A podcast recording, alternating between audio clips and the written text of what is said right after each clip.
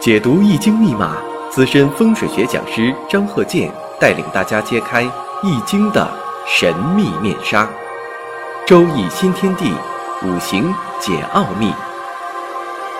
请听周易五行。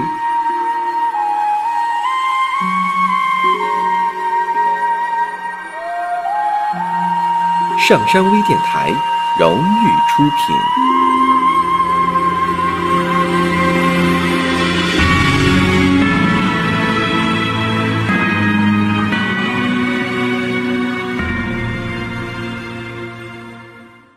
大家好，我是张和建，欢迎大家收听周易五行节目。我们这一档节目啊是个老节目了，现在已经讲了嗯六七百集了，数量上是相当庞大，内容呢也是相当丰富。如果说你从第一集一直听到现在，再加上这个五行大讲堂专业课程的这个辅助，那么呢你基本上能够胜任。对生日五行的判断，以及住宅环境的一些方式方法的判断，你都能掌握了。下面呢，我们根据我们这个课程安排，第一步先看一下生日五行，因为这个生日五行啊是入是基础。如果说你要是不懂四柱，不能判断生日五行，对这八个字你不知道如何去研究。那么呢，你对其他方面也无从下手。以前我讲过呀，我说就像这个，你不懂数学，你就没法去更深入的研究。你说研究物理学、研究化学，理论上可以研究，但实际上操作上，你要不懂数学，你没法进行下一步的研究。那么在年初啊，我也讲过，我说今年是戊戌年，戊戌年呢。我说这个每一个生日五行，大致上你不可能说把每个人的生日五行都看个遍。但是呢，我说了，我说有这个辰戌相冲的，比如说你生日五行当中啊，这八个字有这个辰戌相冲的，两戌冲辰，或者是两辰冲戌，则为凶。在古人的一些论述，古人的经验，两戌冲辰，两辰冲戌啊，则为凶。那么呢，我们看。这个生日五行没有时辰，戊申、丙辰、癸酉，大运呢行在这个辛酉上。那么你看呢？从这个去年丁酉年开始，这个人啊，从丁酉年，你看那个呃辰酉相合啊，呃两个酉呢相刑，出现这种情况。那么今年呢？你看他是月柱呢是丙辰，今年呢是戊戌。那么就出现了辰戌相冲了。那么出现这个辰戌相冲呢，大家知道了啊。这个结果呢，大家都知道。这个生日五行呢是为男士。这个呢就说虽然没有时辰，但你一看辰戌相冲，对他来说是不利的。而且他的日主呢是癸酉日，那癸酉日呢今年呢又有戊癸相合，本身他年上就带有一个戊土相合。那么今年呢，又出个戊土相合，两个戊土合克这癸水。大家呢，如果有理论问题呀，啊，可以加我微信幺三零幺九三七幺四三六，咱们共同探讨。一定要把这个五行啊要学会，第一步就要学会这个生日五行的判断。一般听友朋友啊，如果需要啊，我张鹤建老师，呃，用语音亲自回答的话。你可以提出来，你说，请张鹤建老师啊说几句话啊，来验证是不是张鹤建老师本人啊，这是可以的，这必须这样啊，因为呢，这个文字啊，也可能是这个别人给打的文字，但这个语音呐很难模仿啊。现在说的呃是有这个呃电子设备能模仿，但是很难模仿的很像啊。所以说你看，呃，张鹤建老师啊说话。这种这个东北口音的普通话啊，一般很难模仿，所以，有很多朋友啊，要想这个呃，想要这个张克建老师啊啊亲自给回答问题啊，理论问题。啊，咱说这个理论问题，你看说的很客气的，请张克建教授啊亲自说几句话，看看是不是张克建教授本尊啊，非常客气。所以大家呢都是这样有礼貌的，这样客气的，是吧？我也希望呢能够把理论问题呢给大家都讲明白，让大家都学会。下面呢我们看看这个例子啊，刚才已经讲一个真实的例子了。下面呢我再讲，我们看这个生日时辰：丁亥、丁未、丙午、丁酉，这是个女士的生日时辰。那么大家呢？这个听到我念完这个生日五行之后，有很多朋友啊，一下就能反应过来了。你看这个丁亥、丁未、丙午、丁酉，这个丙午日不是阴差阳错日吗？而且婚姻宫占阳刃呢。大家呢可以在这个时间呢仔细的分析一下。那么呢，这个最近呢，听友朋友啊也有问一些这个很多问题。这个问题呢，我发现呢。也都是研究过，或者是听了什么地方，呃讲的一些理论，别人讲的啊，还有一些书籍上，所谓一些书籍上讲的理论，啊，把这五行啊弄得很混乱。你像说这个餐饮行业，到底属木还是属火属水？总体来讲，它是属木的。为什么呢？因为大家来是为了吃饮食的，吃你的菜，吃你的饭。它不是来吃你的火，所以说呢，它主要的它是以木的成分，因为这个植物呢，它是属木的，你不管是这个阳木还是阴木，是花草之木还是大树之木，它都属于木的。其实生物界它都是属木的，因为什么呢？大家知道这五行当中啊，金木水火土只有木带有生命，所以它代表着宇宙间生命体。以前我讲过。啊，周易五行头几集，我在这方面呢，理论问题上，我是全方位的论述。好的，这个讲到这里呢，大家呢对这个生日五行啊，有的人可能判断出来了，一眼就看出来了，这日子是阴差阳错日，婚姻宫呢又带阳刃，因为这日主是婚姻宫啊，所以说这这个生日五行啊，这个日子很重要。那么你看这个日子丙午。丙火在地支午火上，午火呢是丙火的阳刃，地旺之地。那么呢，年月时全带劫财，这种组成无论男女都不好，特别女性如果说的这个满盘都是劫财，这是一个最不好的组合。那么呢，这个生日五行我们判断一下，透出来的全是火，丙火、丁火三个丁火。那么呢，这个人呢长相啊。还是比较清秀一些的，但是火多的人呢，就说啊，比如说下颚比较尖，头发呢有的时候啊发黄，这是古人的一些论断啊，总有火的形态。但现在呢，有很多这个美容的啊，呃，特意把这个下壳啊都给削尖了啊。其实其实这种情况不是太好，人呢比较多愁善感。比较这个顽固倔强，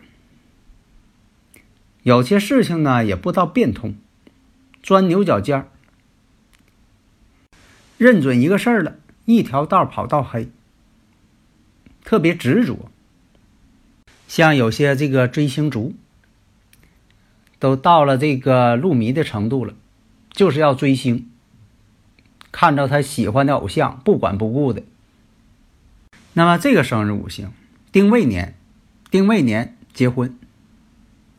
为什么说丁未年结婚呢？这个呢，我这个判断方法啊，在这个五行大讲堂当中啊，我都讲过很多次了。周易五行这讲过 n 次了。就说什么呢？要看婚姻宫，还有看其他的这个星之间的，是有合还是有冲，还是有刑等等来判断。那么呢，在这个甲寅年的时候。又离婚了，因为这个跟这大运呢，形成了寅午戌三会火局。寅午戌这个三合火局出现之后，这个五行啊就变旺了。那一旺之后呢，这个做什么事情特别的果断、果敢，带引号的勇敢。那么用生日五行转换成这个紫微斗数。紫微斗数呢是一种方式，一个是我们说这个四柱，还有这个紫微斗数，这都是生日五行的不同的解法。那么呢，我们看呢，如果看这个紫微斗数的话，那这个命宫呢有太阳，就这一个太阳，太阳星，这也是不利婚姻的。那么另一点呢，看命宫呢有这个寡秀在宫中，这都是破坏婚姻的。再加上山河、会、红鸾、天姚这些星。所以这种情况呢，紫微斗数上也会看出来，也是在婚姻感情这方面有问题。所以说呢，有的时候啊，这个比肩劫财跟这个食神伤官啊，女性啊，比如说有这个比肩劫财的，做事呢特别执着，不顾后果，不理性。伤官的人呢，呃，在这个婚姻感情上呢也不好，但是呢，他比较会动脑筋。还是有理性一些的。下面这段时间呢，讲一下住宅环境学。住宅环境学就是人的这个运势啊，它跟自己的生日五行有很大关系。另一个还有个外因，这外因呢就是你的住宅环境。你像有的朋友问了，说这个大门对大门，如果说自己家大门对大门。啊，自己家啊，就是房门对房门，卧室的门对卧室的门，现在就很多这种情况。这个呢，问题不大，因为什么呢？住的都是自家人。那么呢，如果说这两家邻居之间大门对大门，这种情况呢，应该化解一下。你像说，经常讲这个里边有这个啊屏风啊、玄关柜啊，这是最基本的。还有这个用什么样的门槛啊，多高啊？里边这个做地心做成什么样子的啊？进行一些化解啊，这个很容易化解，不要把它当做如临大敌啊。但是以前古人也讲说的，两门相对，必主一家退；两门相对为相骂门啊，就说两个气口呢相冲克了。现在有些建筑呢，这个两个门之间呢是平行的了，它不相对了。还有这个有些房子，像特别我看这个有些别墅，那开门就见楼梯，这种情况呢，多容易出现呢钱财上的一些损失，容易损失钱财。工作上、事业上劳而无功，入不敷出，特别是有些公司企业这种情况，个人也是一样，钱借出去了啊，借出去了就要不回来了。还有的是大门对着窗户，你像很多这个大门对着这个平台窗户，这种什么呢？叫前通后通，人财两空，不利财运，也不利家庭的和谐，留不住人，不留财不留人，前通后通，人财两空。还有一种大门对着这个墙壁，现在有很多这种建筑啊，一开门之后呢，它前边呢有一个。墙角正好挡着，这样呢，就是说什么呢？容易遇到不顺的事儿，碰壁啊，形容碰壁。如果你说每天都出入这个门，一开门前面就有正好挡住你啊，有个大墙角多出一块来。那么最简单的方法呢，你像说开门见红、开门见绿、开门见画，最。简单的，你说我前边我挂一个这个跟自己生日五行或者这个房屋坐向这个五行相生的这么一幅画，啊，这就是开门见画嘛。开门见红什么意思呢？不是说那个地方你说我墙这块的我刷一个红墙，这个开门见红代表什么呢？有喜庆的东西。开门见绿什么呢？大自然的风光的一些照片图片，啊，这都属于这个开门见绿，不是说你刷个大绿墙。